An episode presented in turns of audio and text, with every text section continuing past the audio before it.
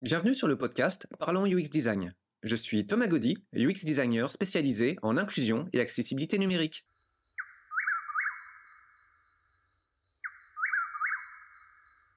Salut tout le monde Pour ce nouvel épisode de podcast, nous recevons Manuel Fawen, qui est plus connu sous le nom de Manu DPK. Euh, salut Manuel. Eh ben salut Thomas.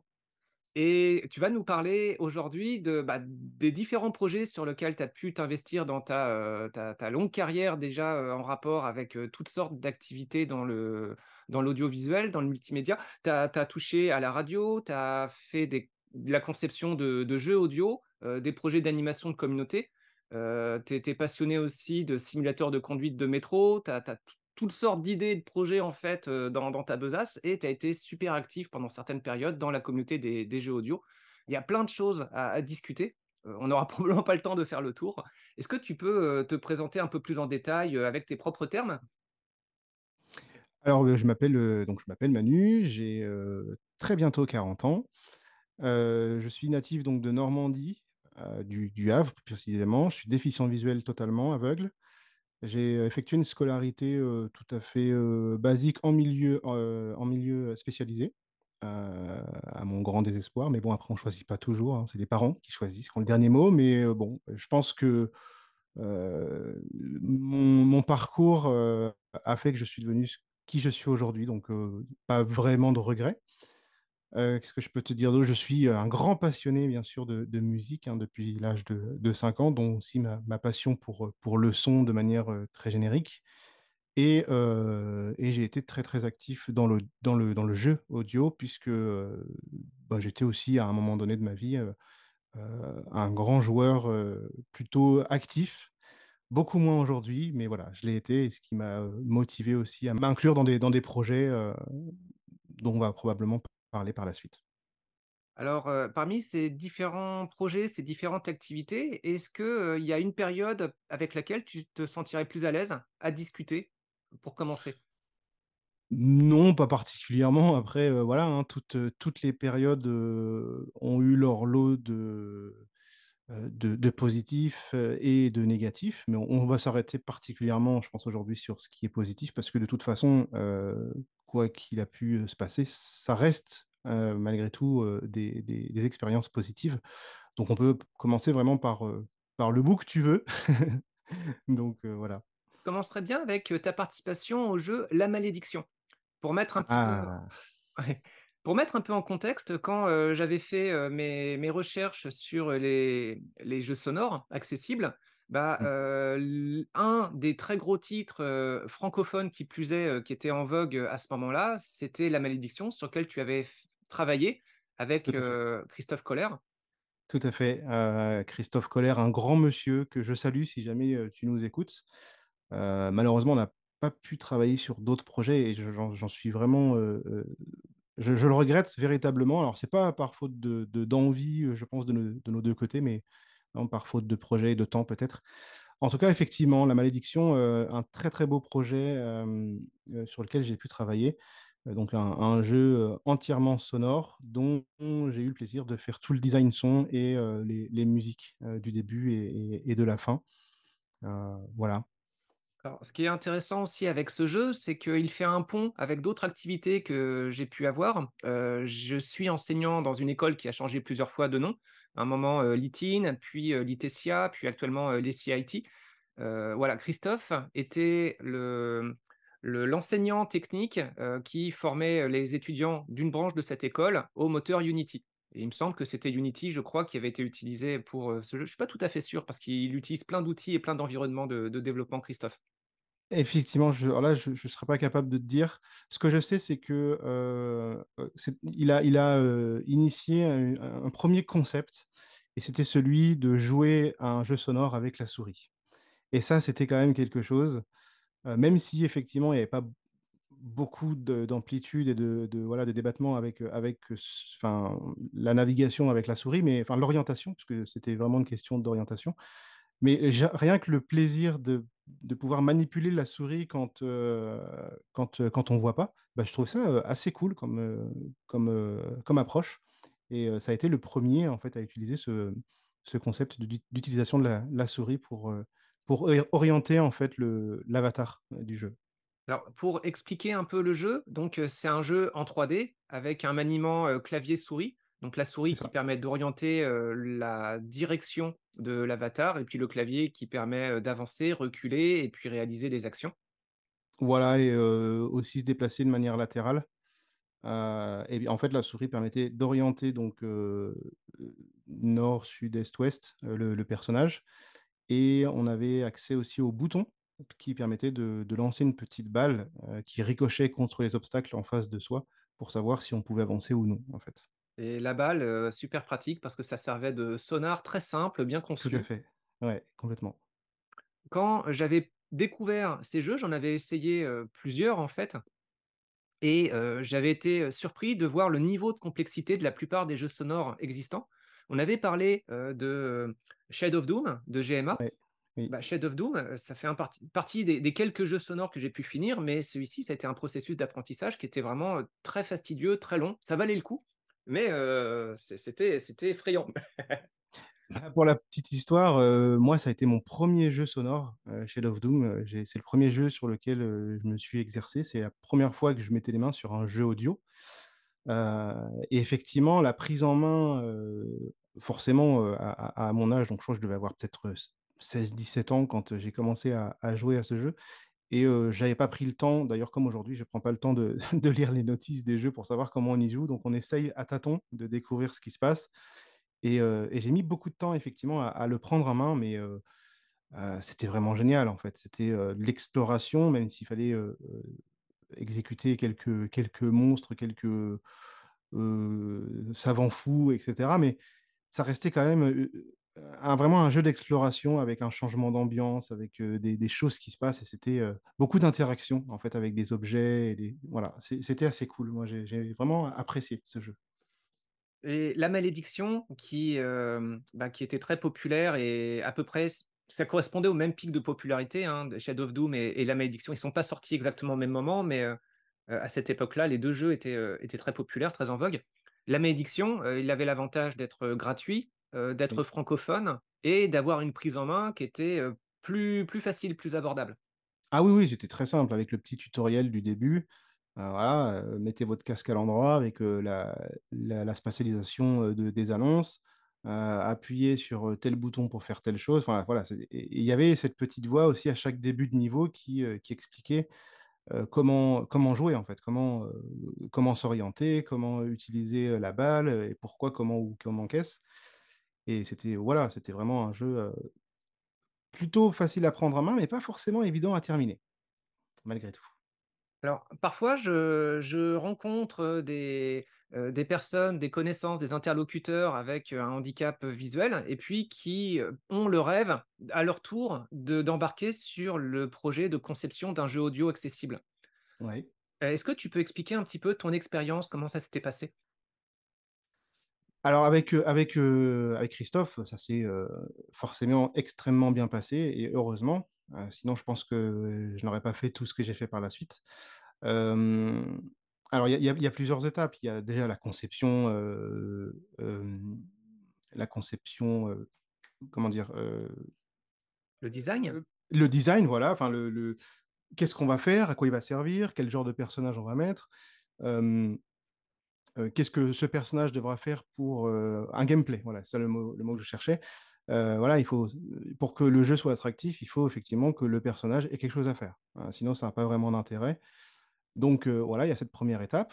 Ensuite, il y a la 2e étape qui consiste à, coder, à commencer à coder en fait une sorte de de de de squelette, de structure où là on va, alors en l'occurrence, Christophe utilisait un système un peu graphique pour, heu, tester, heu, le déplacement de son personnage qui était, je crois de mémoire, représenté par un petit rond, je crois et heu, les objets mmh, les objets qui étaient, sur la carte à à éviter ou à prendre ou à interagir avec étaient, étaient représentés par d'autres formes géométriques. Mais ça, c'était vraiment pour le voilà, pour le débugage et faire en sorte que, heu heu, le le jeu puisse être entre guillemets, «jouable» avant d'y intégrer la 3e partie, à savoir tout ce qui était design sonore Voilà, moi, c'est là où je suis intervenu. J'ai, donc Christophe m'a envoyé, quelques phrases à vocaliser. Il m'a dit: «Voilà, l'ambiance, ce sera telle chose, telle chose, telle chose. Est-ce que tu peux me proposer, enfin, qu'est-ce que tu peux me proposer comme comme ambiance sonore?» Et après, bon, voilà, moi, j'ai proposé des bandes son d'une certaine longueur, en en minutes et puis les intégrer au jeu. Voilà. En gros, le le processus est relativement simple, en tout cas dans dans dans ce cas-là. Et ça a donné derrière un un jeu très apprécié de la communauté. Il paraît, ouais, effectivement.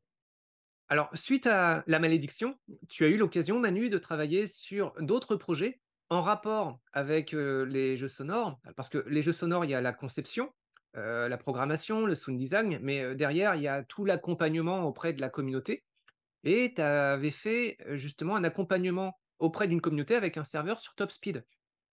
Tout à fait, ça c'était en 2006-2007 je crois de mémoire. Avec, une autre personne qui s'appelle, heu, qui s'appelle Franck. On avait, heu, on avait eu l'idée effectivement de mettre en place une communauté de de jeux sur le sur le jeu de course, heu, audio sonore, donc Top Speed, heu, en version 2, heu, à l'époque et l'idée c'était de de fédérer une, une, communauté francophone en organisant bah, des des des tournois, tous les mois à peu près. Donc j'avais développé, un une petite, un petit site internet avec, un espace membre, un forum, la possibilité de générer aussi, mmh, des circuits parce que dans ce jeu-là, on pouvait, on pouvait, générer des circuits avec des mmh, des balises textuelles, en fait. Donc j'avais développé un un petit assistant comme ça qui permettait de générer un fichier texte et que ces gens pouvaient ensuite importer dans leur jeu, Top Speed en local et surtout donc effectivement, c'était ces parties internationales, heu, francophones. Donc on avait des gens effectivement du Canada, de la Belgique, on avait des gens de Suisse, heu et de France et on organisait donc des courses, heu, tous les mois et même qu'on avait réussi à fédérer suffisamment de gens pour, heu, à un moment donné, faire un vrai tournoi avec des lots qu'on offrait. Enfin, c'était, vraiment une très, très belle période. Alors, Top Speed, pour les joueurs et joueuses non-voyants, heu, c'est un classique. Par contre, pour les personnes voyantes, ça peut être un petit peu plus, un peu plus mystérieux. Alors, vous avez Oui, entendu quelques mots-clés, vous devez vous douter qu'il s'agit en fait, heu, d'un jeu de course. On peut ça. choisir, ses ses circuits et puis, heu, bah, à partir de la version 2, il y a la possibilité de jouer en ligne et c'est un jeu de course totalement sans visuel, hein. Donc c'est très Ouais, déstabilisant pour les voyants, mais en même temps, c'est très bien conçu et c'est jouable uniquement par le son. Complètement et j'ai eu l'occasion, moi, lors d'une, d'une manifestation, de de jeux, ici en local, là où j'habite, à Saint-Marcelin, de présenter, justement, ce jeu sonore. Et en fait, au début, les gens sont effectivement très, très, très perdus parce que c'est c'est pas pas quelque chose de naturel, en fait, pour une personne valide de ses yeux.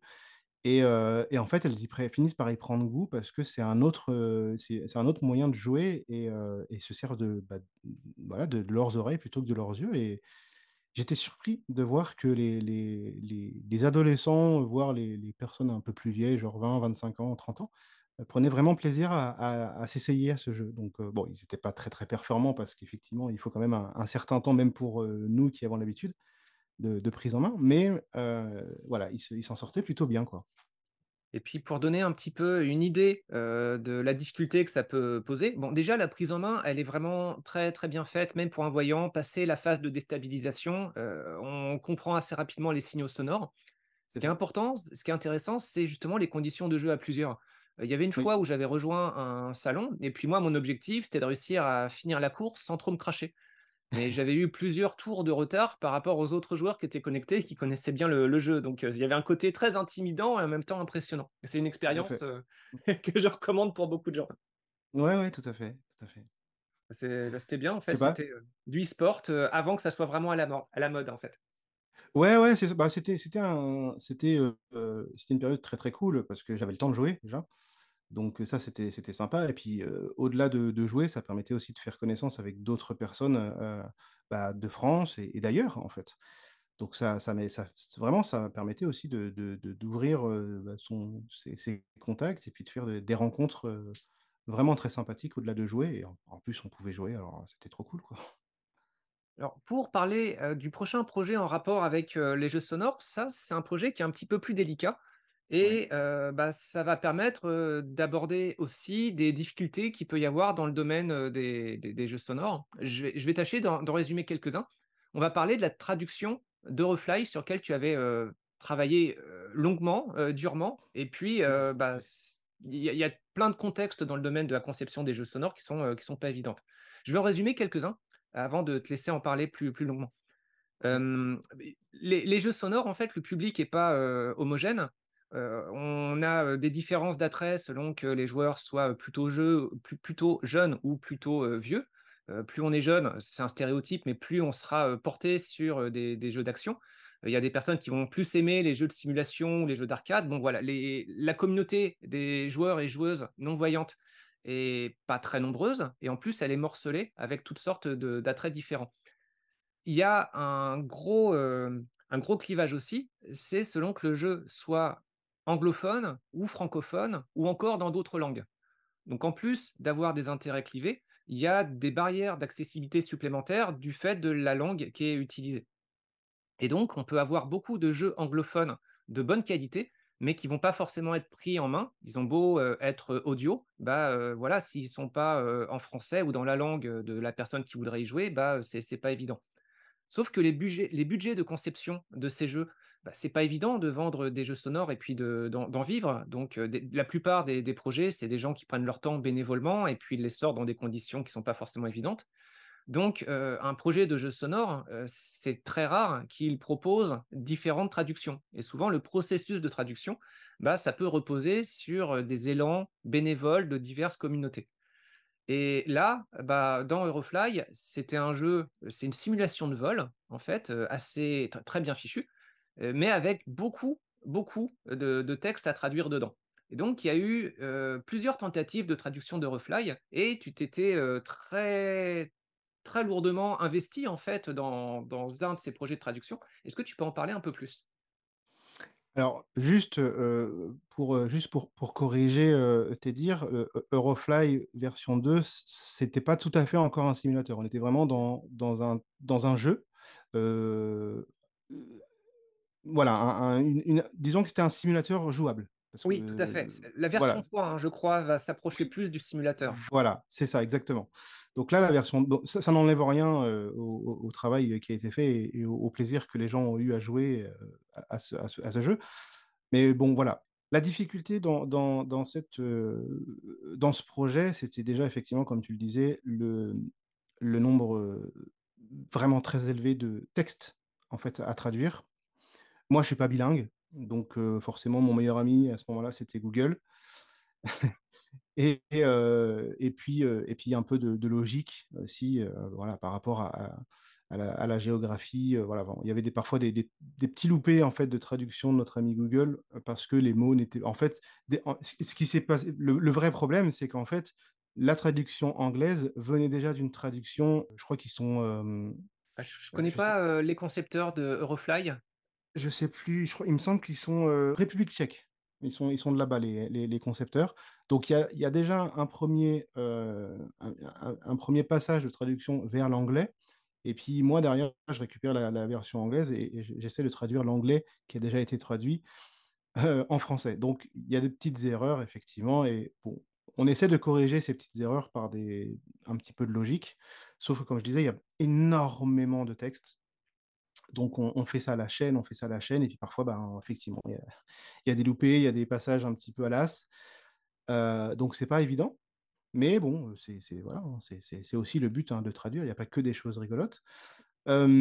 Et puis il y a, heu, la partie, heu, text to speech, donc heu, du de l'audio vocalisé, par des synthèses vocales. Donc ça, c'est relativement simple, hein. Il suffit de de prendre les les les, audios, anglais, les traduire et puis en faire un, un autre audio en français.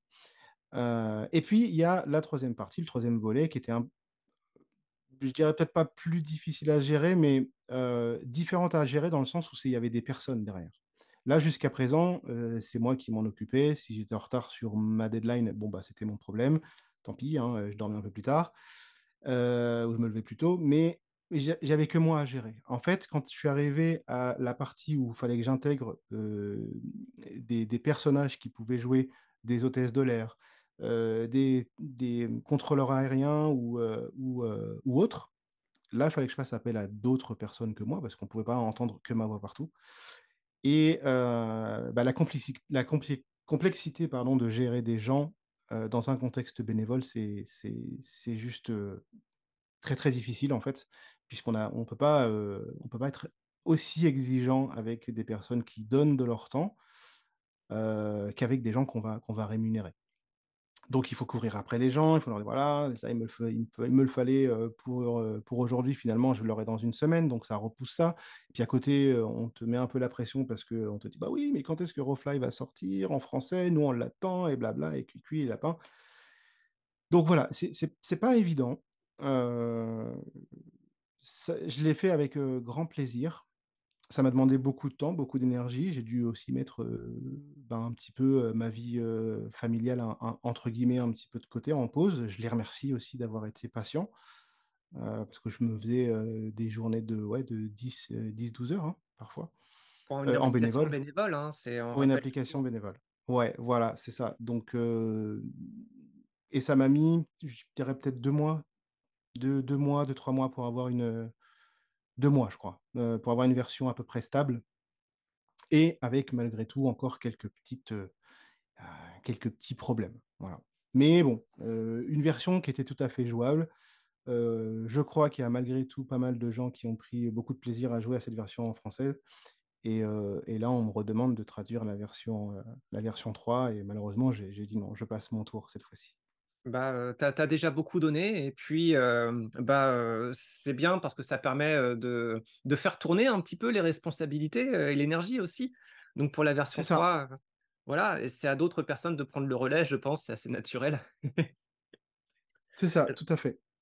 Alors en fait, pour pour ma part, donc j'en profite parce que je suis aussi pris dans les mêmes dynamiques que toi à Ludociel pour tous. Régulièrement, on a des participations bénévoles. Ouais. beaucoup font, du travail vraiment, très satisfaisant et dans le lot, beaucoup aussi, peut-être encore plus nombreux, sont juste de passage, en quelque sorte un comportement un peu touristique en disant, «Salut, je suis intéressé, comment ça se passe?» On leur donne quelques missions, qui pourraient peut-être aider et puis en fait, on Ouais. n'entend plus parler et donc Ouais. beaucoup de de bénévoles finalement, sans qu'ils s'en rendent compte, par, leur masse et par, cette attitude, superficielle de passage, bah, ils ont tendance à prendre plus de temps et à complexifier le le travail. Donc à à à ceux qui nous entendent et qui envisagent de donner, un peu de leur temps bénévolement, bah, déjà, merci beaucoup pour, cette considération parce qu'effectivement on a besoin de vous et puis il y a plein, plein de projets qui pourraient bénéficier de votre aide et qui pourraient pas avancer sans vous et par contre juste, avant de vous embarquer, un peu plus loin, réfléchissez si vous pouvez donner, un effort un peu plus soutenu qu'1, 2 ou 3 visites superficielles parce que sinon vous aurez un un effet contre-productif et si vous voulez vraiment faire une différence positive, voilà, faites, ayez une implication, heu, sérieuse. Ce qui veut pas dire, heu, e extrêmement, heu, lourde sur votre agenda mais au minimum un peu régulière et puis, qui permettent vraiment d'accompagner l'effort que vous proposez de soutenir. Bah, pour, étayer ton propos, Thomas, l'exemple, tout à fait, que j'ai en tête là actuellement, c'est, le projet sur lequel moi je m'étais lancé et que du coup j'ai dû abandonner par faute de gens. C'était le projet TDV, 3D Velocity, donc un jeu de heu, un jeu de guerre, je crois, d'aviation, qui m'a été, très fortement, demandé et quand j'ai lancé le projet j'ai dit que j'avais besoin de telle personne, telle personne, on on on est venu, hein, pas de souci, on est venu frapper à ma porte et puis du jour au le lendemain, lorsqu'il a fallu rendre le travail demandé, bah, il y avait plus personne. Donc du coup, moi, j'ai dû laisser tomber le projet. Sauf que, ben, la tête d'affiche, c'était moi. Donc forcément, on m'est tombé dessus en me disant: «Bah, voilà, tu commences un projet et tu le et tu le finis pas». Donc bon, moi, je j'ai pas à me justifier parce que, voilà, mais juste pour dire qu'en fait, les actions effectivement que que qui sont contre-productives comme ça peuvent, alors pas ruiner ma réputation parce que voilà, ça ça m'est égal, mais et puis on n'en est pas là non plus, mais ça ça peut quand même, voilà, avoir avoir des aspects négatifs sur, heu, sur ceux qui organisent les projets et puis, bah, au bout d'un moment, malheureusement, plus personne aura envie d'en faire, en fait. Mmh. Voilà. Mais il y a besoin de ce genre d'initiative parce que, bah, derrière, ça reste un petit milieu, il y a toujours une grande attente tout à fait. Et donc voilà, faut, faut, faut pas se décourager, mais il faut être aussi, je pense, rester dans une, dans une attitude respectueuse et aidante. Ce qui n'est pas évident à l'époque des médias sociaux qui virent de plus en plus toxiques.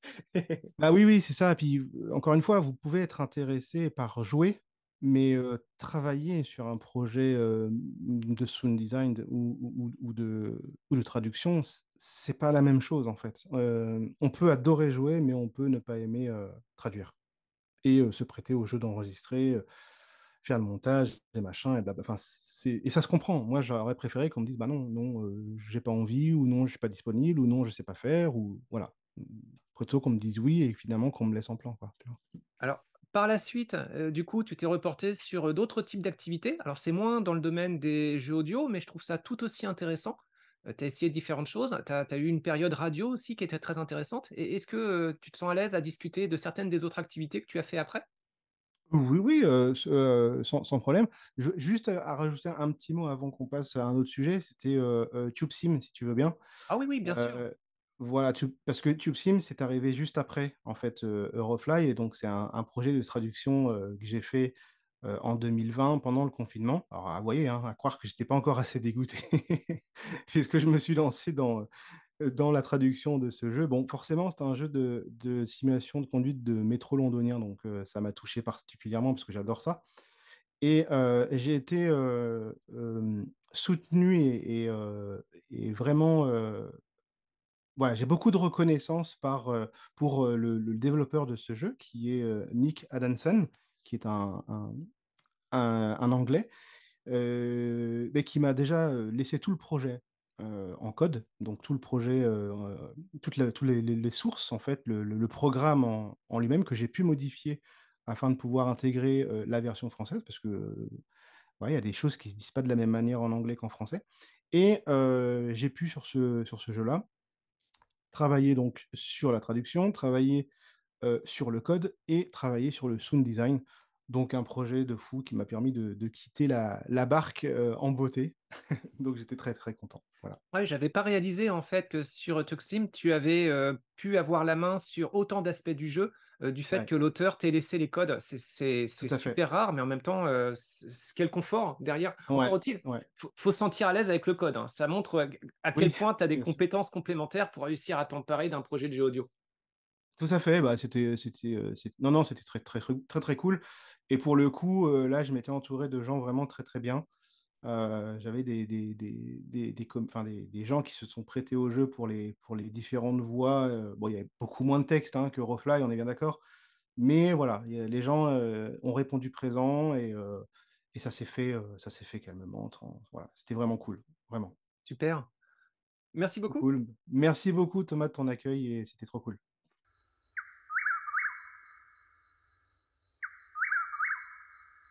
Merci d'avoir écouté ce podcast. Je vous invite à vous abonner pour ne pas rater les prochains épisodes.